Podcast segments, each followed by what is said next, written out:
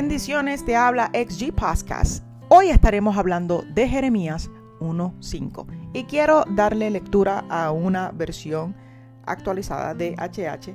Antes de darte la vida, ya te había yo escogido. Antes de que nacieras, ya te había yo apartado. Te había destinado a ser profeta de las naciones. Interesantemente, desde el principio del nacimiento ya Dios lo había escogido. Desde el vientre ya lo había escogido. Y hoy estaremos hablando del tema mi propósito. Jeremías tenía un propósito, al igual que todos nosotros, sí, todos nosotros tenemos un propósito, un propósito que queremos alcanzar. Dentro de esta historia del profeta Jeremías, vemos que Jeremías tenía muchas dudas, tenía muchísimos miedos y lo llamaban como el profeta llorón. Así que imagínate qué difícil era que ya Dios lo había escogido y este hombre se le hacía un poco difícil entenderlo, como muchos de nosotros, que tenemos dudas del propósito que Dios tiene para con nosotros. Dudamos y le decimos al Señor, Señor, ¿este será el propósito que tú tienes para nosotros? Porque tengo miedo, porque creo que no voy a poder alcanzar la meta. Cuando hablamos de propósito y buscamos la definición, es interesante lo que vamos a escuchar. Porque la definición dice, es un propósito, es la intención o el ánimo por el que se realiza o se deja de realizar una acción. Se trata del objetivo que se pretende alcanzar. O sea, que dentro de, esta, de este propósito hay una intención. Cuando Dios llama a Jeremías, ya la intención era de llevarlo a las naciones. Pero Jeremías no tenía el ánimo para hacerlo, no tenía el ánimo para hacerlo. Pero Dios puso en él ese ánimo, le dio las herramientas para que él pudiera realizar ese llamado. Qué difícil se nos hace muchas veces alcanzar nuestras metas, nuestro propósito. Porque hay tanto que queremos hacer en nuestros propios planes, que he hablado de esto en episodios anteriores, que a veces es difícil entender que para nosotros, nuestra vida hay un propósito en Dios. Y en esta tarde quiero dejarles saber que tengo una invitada muy especial y es mi hermana. Tengo muchas hermanas, pero una de ellas va a hablar en el día de hoy y quiero ya entrar para que puedan escuchar lo que ella piensa de su propósito y sé que muchos de nosotros nos vamos a identificar con lo que ella va a hablar. Así que vamos a llamarla.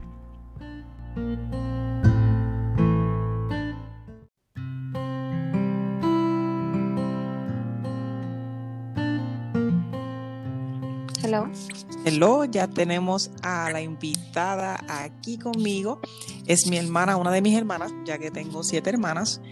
Y como estaba hablando de, de la definición de propósito, yo quiero hacerte unas preguntas. Hey, Milis. Para mí es bien importante saber diferentes tipos de forma de pensar, porque entiendo que somos diferentes. Así que la primera pregunta que te quiero hacer.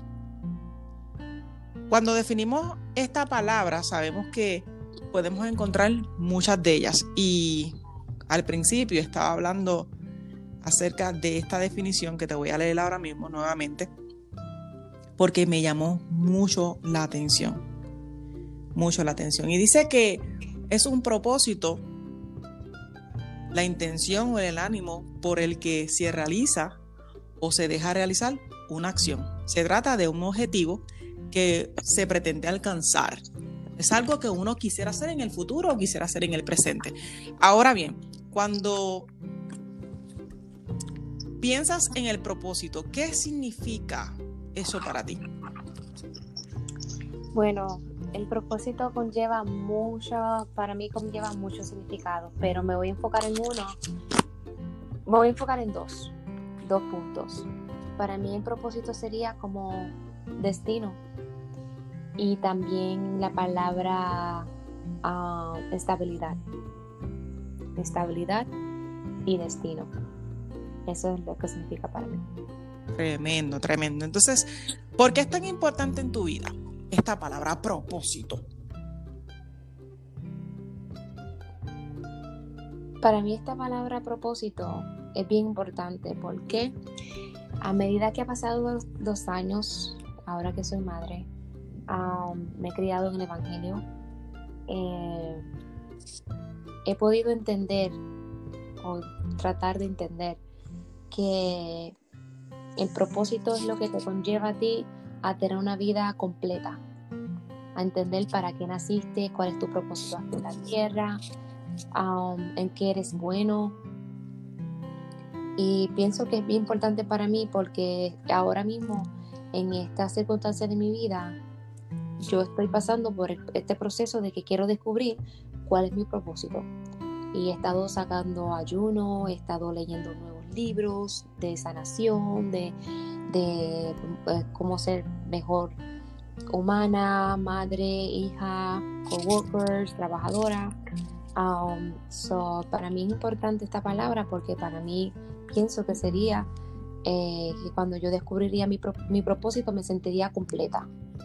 Cuando yo leo esta definición, una de las partes que me impactó mucho fue cuando dice que es, es una finalidad, es algo que tú puedes alcanzar, es una meta, es una acción que nosotros tomamos a través del tiempo y es bien complicado cuando uno no sabe cuál es el propósito porque uno siente como que no tiene guía, que como que no sabe para dónde ir. ¿En algún momento tú te has sentido así en tu vida? Ahora mismo, ahora mismo que estoy en, estoy en transición de moverme de trabajo después de que he estado en, y soy una muchacha bien estable porque yo he estado en este trabajo por más de, voy a cumplir nueve años ahora en marzo. Y ahora apenas de nueve años, de nueve años, perdón, voy a empezar un nuevo trabajo. Y así es como me siento exactamente, me siento perdida, me siento sin dirección, pero estoy pidiendo la dirección al Señor de que Dios quiero descubrir cuál es mi propósito. Y para eso a veces se conlleva, como dijiste, acción.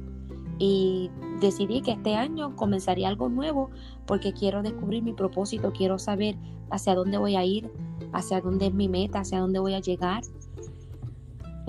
So, esa es tu meta en lo que se trata de tu vida como madre, como seres humanos, pero en la área espiritual.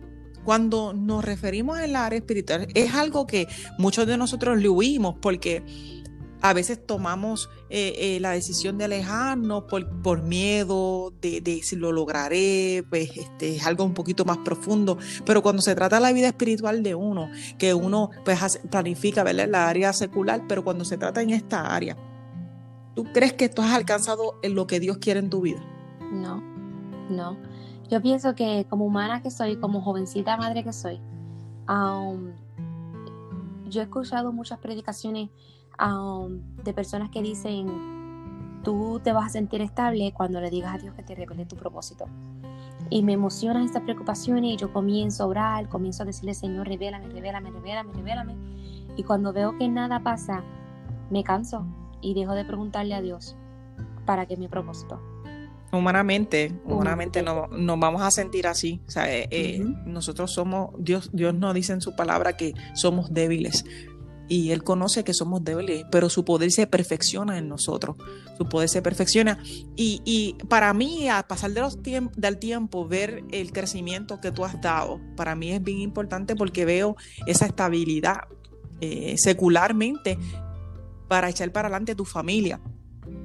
Y para la corta que tienes, veo que has desarrollado un conocimiento eh, bíblico y conocimiento intelectual de una manera extraordinaria. Y, yo, yo quise hacerte esta entrevista porque para mí es bien importante que los jóvenes entiendan de que hay muchas personas que se sienten como, como tú te estás sintiendo y honestamente estás hablando. ¿Qué tú le dirías a los jóvenes?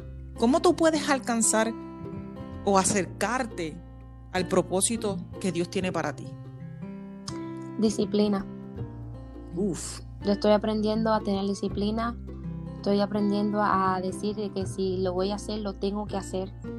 Lo tengo que hacer por encima de lo que sea. Eh, tratar de tener un, para ti, madre que eres soltera, tendrás, tendrás que tener un horario y no jugar con ese horario de que esto es tiempo es para Dios, para Dios. Si realmente quieres lograr tu propósito, descubrir cuál es tu propósito, tenemos que tener disciplina. Tenemos que tener esa disciplina, sí, esa pasión, sí, um, eh, um, ¿cómo se dice esta palabra? Esa pasión y, ese anhelo, pero puedes tener ese anhelo por mucho tiempo. Yo, cuánto yo no anhelo tener la presencia, sentir la misma presencia que siento a veces en la iglesia, sentirla en mi casa y ese anhelo por años, hasta que he comenzado a tener disciplina.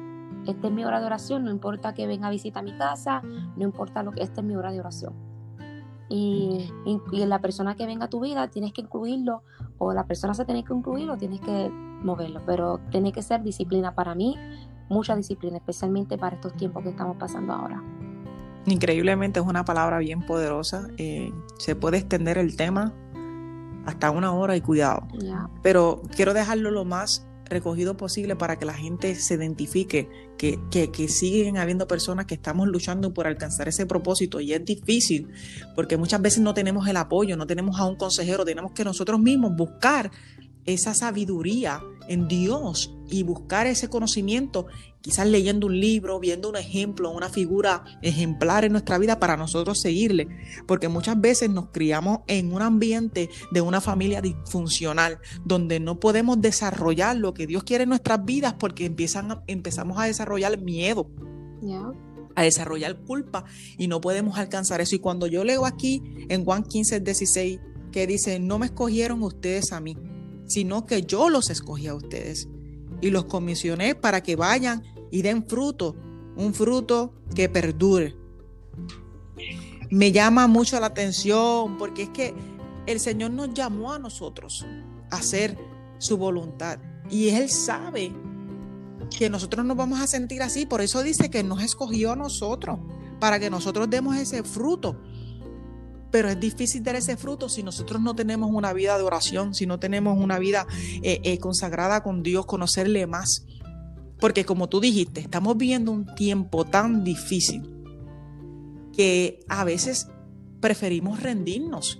Hacen, hacen como, como unos días atrás, una semana atrás, yo puse un post acerca de, de los suicidios que están viendo en el mundo, especialmente en Estados Unidos y en Puerto Rico, una isla tan pequeña donde nosotros estamos viendo que ya las personas sienten que no tienen propósito y deciden quitarse la vida, Emily.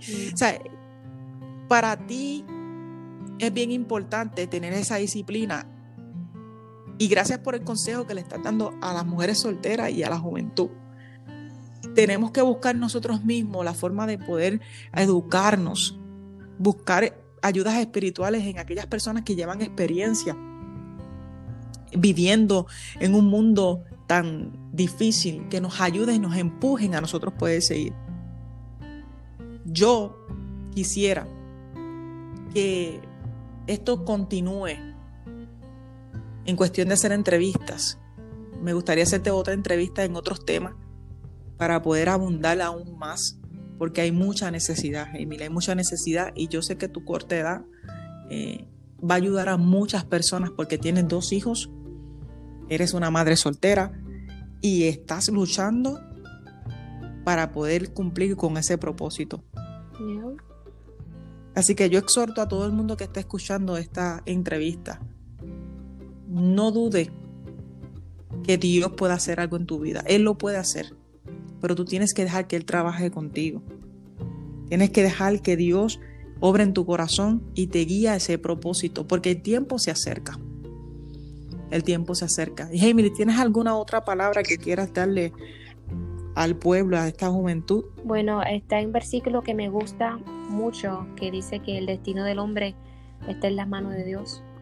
Y, y sí es cierto, el destino del hombre está en las manos de Dios. Hay otro versículo también, otro versículo también que dice que el Espíritu Santo es el que despierta en el corazón del hombre en hacer lo que al Padre le agrada. Y si sientes que no tienes ese propósito, o como yo, que me siento así en estos momentos que no sé ni, no sé ni que para qué nací ni nada, le estoy pidiendo al Espíritu Santo ese versículo que me impactó tanto, que decía que el Espíritu Santo es quien despierta en el corazón del hombre ese anhelo de hacer lo que al Padre le agrada. Yo he comenzado a orar de esa manera, a decirle, Señor, despierte ese anhelo en mí para hacer lo que tú quieres. Que yo haga en la tierra. Amén, amén. Así que esperamos que esta entrevista le haya servido de bendición. Y quiero terminar con un versículo que, que, me gusta mucho en Filipenses. Dice, sigo avanzando hacia la meta para ganar el premio que Dios ofrece mediante su llamamiento celestial en Cristo Jesús. seguimos avanzando. Amén. Seguimos progresando hacia, hacia nuestra meta. Porque Él desea que nosotros alcancemos nuestro propósito aquí en la tierra. Así que bendiciones. Te habla XG Podcast. Hasta la próxima. Gracias, Emily, por la entrevista. Gracias a ti. Bendiciones. Bye bye.